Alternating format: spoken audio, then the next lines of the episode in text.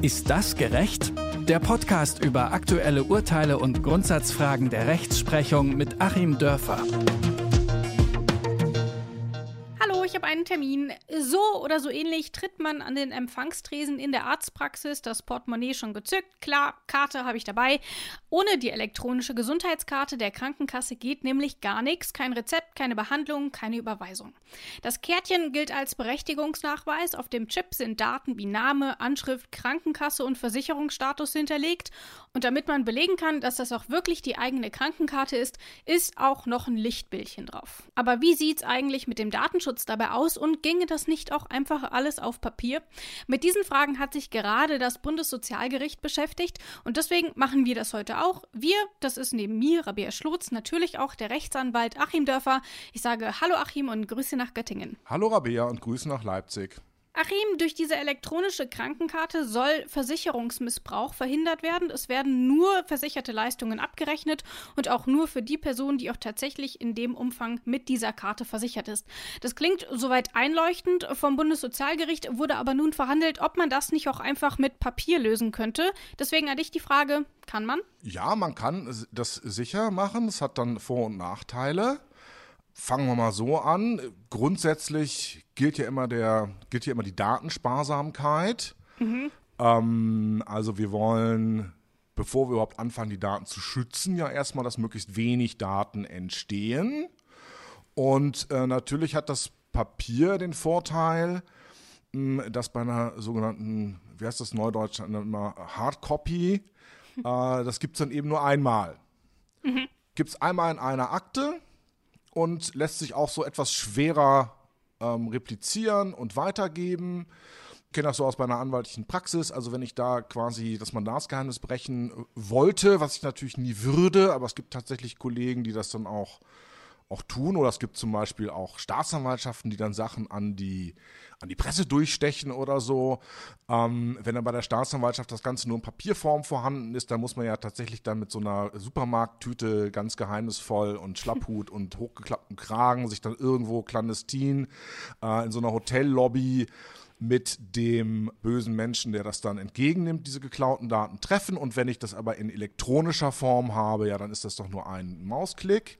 Aber die Gefahr, äh, dass Daten eben weitergegeben werden, ist tatsächlich so ein bisschen höher wenn das Ganze digital vorhanden ist. Und darum ging es dann ja. Es ging ja darum, dass derjenige, der hier geklagt hat, wollte eben äh, dadurch, dass die Sache nicht so leicht transportabel ist, seine Daten nicht so leicht transportabel sind, nicht so leicht vielen zur Verfügung gestellt werden können, auch über beliebige Entfernungen zur Verfügung gestellt werden können oder so, erhofft er sich eben dieses Mehr an Sicherheit. Tatsächlich hat das Bundessozialgericht aber gesagt, nee, ist nicht. Das funktioniert vielleicht mal, ähm, wenn die neue Karte noch nicht da ist, aber insgesamt gibt es eben keinen Anspruch, dass man sich auch ohne eine solche elektronische Krankenkarte versichern lassen kann. Mhm. Und es gab ja insgesamt zwei Klagen. Einmal eine Klägerin, die wollte ähm, das ganze Papier gebunden haben, weil sie kein Foto freigeben lassen wollte für die Krankenkarte der Barmer. Und ein anderer Kläger ähm, hatte gegen die AOK geklagt. Auch dort wollte er eben keine weiteren Daten auf diesem Chip speichern lassen. Und die Begründung in beiden Fällen war, dass ähm, man dort einen Verstoß gegen das Recht auf informationelle Selbstbestimmung gesehen hat. Kannst du vielleicht mal ganz kurz erklären, was ist das nochmal genau? Was ist diese informationelle Selbstbestimmung?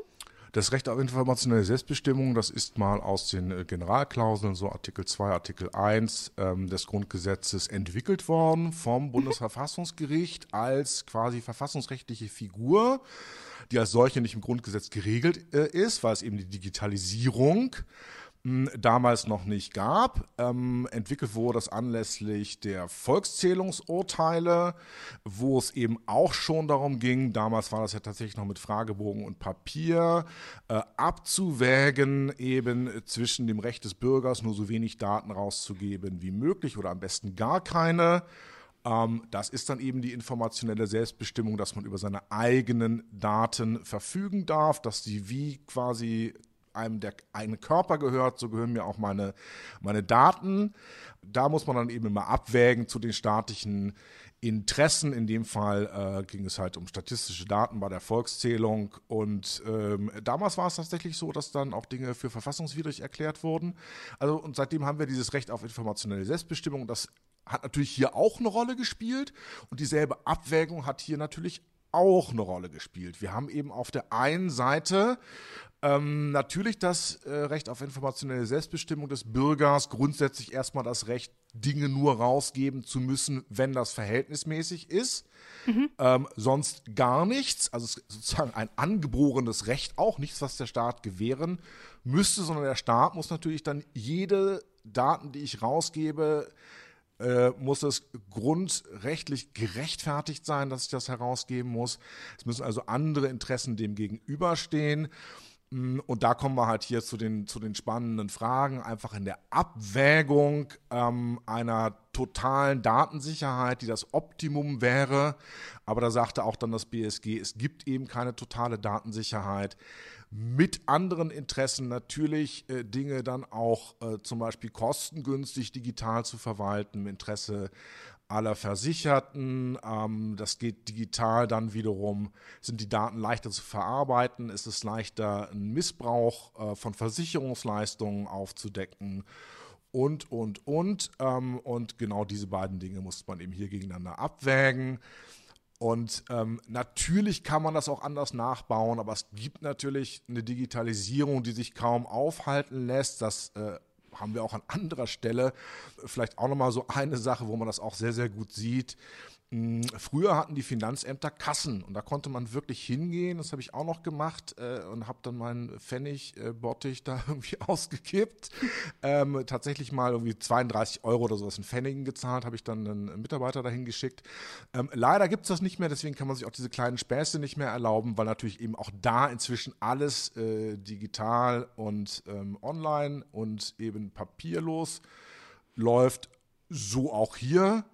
Ne? Wie gesagt, das, das war sozusagen die große Abwägung, informationelle Selbstbestimmung und dann diese Praktikabilitätserwägungen, auch ja teilweise wiederum im Interesse der Versicherten. Du hast eben schon diesen Grundsatz angesprochen, einen hundertprozentigen Datenschutz kann es nicht geben. Das hat das Bundessozialgericht auch in seiner Urteilsbegründung mit aufgenommen.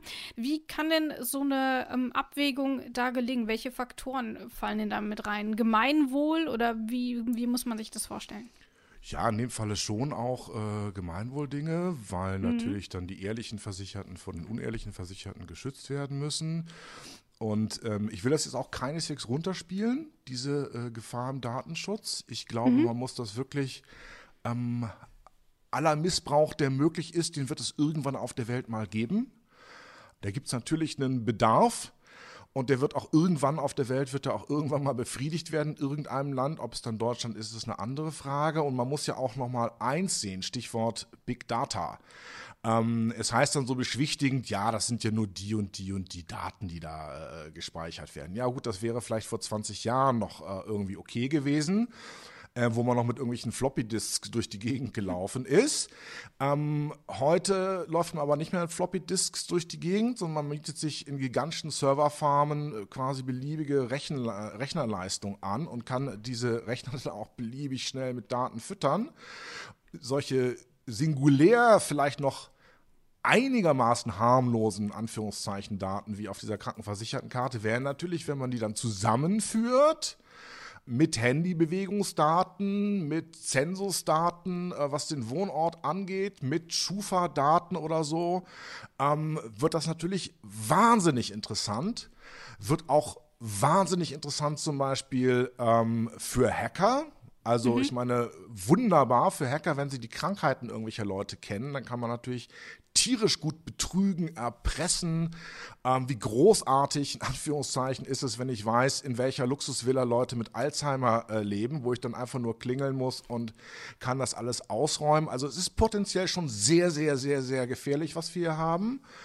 Umso mehr muss man halt immer wieder das auch rechtfertigen. Wir werden ja weitere Schritte bekommen. Das System ist ja beliebig skalierbar und umso mehr ähm, stellt sich für mich privat dann eben auch äh, die Frage jetzt als Bürger, was kann ich denn da tun? Und ich glaube, wir können zwei Sachen tun. Einmal können wir natürlich bei jedem weiteren Schritt, wo weitere Daten dann erschlossen werden sollen oder erhoben werden sollen, ähm, schauen, ob das noch im Rahmen der Verhältnismäßigkeit ist. Irgendwann wird es nämlich überschritten. Da werden wir wahrscheinlich dann noch weitere Verfahren auch kriegen und das auch richtig, dass jeder Schritt dann gerichtlich begleitet wird. Aber da brauchen wir auch Kläger. Insofern sei den beiden, die hier geklagt haben, auch gedankt, weil ohne solche Menschen gibt es dann diese Klärungen auch nicht. Mhm. Ähm, und der zweite Punkt ist, dass wir eben von unseren Rechten nach der äh, DSGVO auch mal Gebrauch machen. Also es ist ja das eine, ähm, schön in den sozialen Netzwerken oder wie wir das jetzt machen, zu diskutieren. Es ist das andere, sich mal den Paragraph 15 der DSGVO zu nehmen, der inzwischen als so eine Art Generalklausel gesehen wird, sprich auch da Anwendung findet, wo Dinge wie zum Beispiel in einigen Bundesländern zum Steuerrecht nicht speziell geregelt sind. Da kommt man dann über, über diese Generalklausel des Paragraph 15 DSGVO zum Zuge. Ähm, und danach kann ich natürlich immer schön abfragen, was irgendwelche Stellen über mich gespeichert haben. Und das, davon sollten wir vielleicht auch mal Gebrauch machen.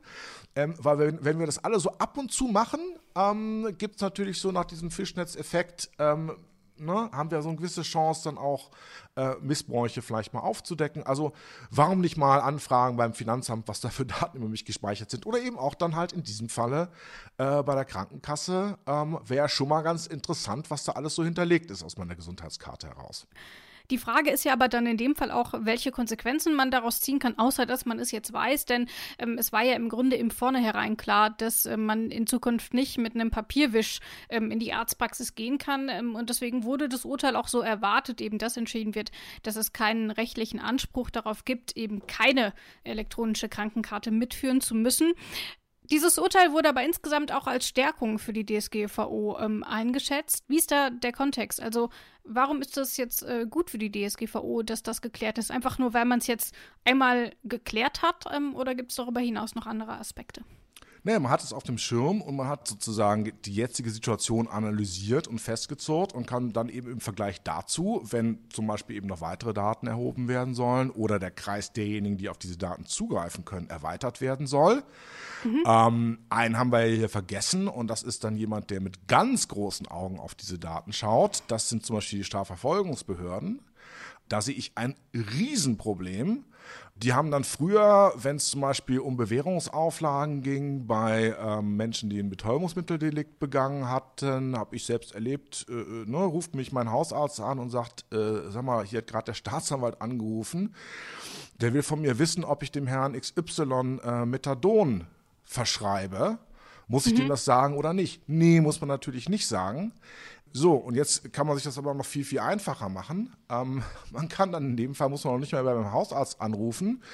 Äh, man schickt dann vielleicht mal so eine Anfrage an die Krankenversicherung und dann ist halt sehr spannend, ob dann die zuständigen Sachbearbeiter da entsprechend geschult sind und diese Dinge nicht rausgeben, weil Menschen eben schon dazu neigen, wenn sie von der Polizei oder einem Staatsanwalt was gefragt zu werden, das zu sagen, auch wenn sie es nicht müssen.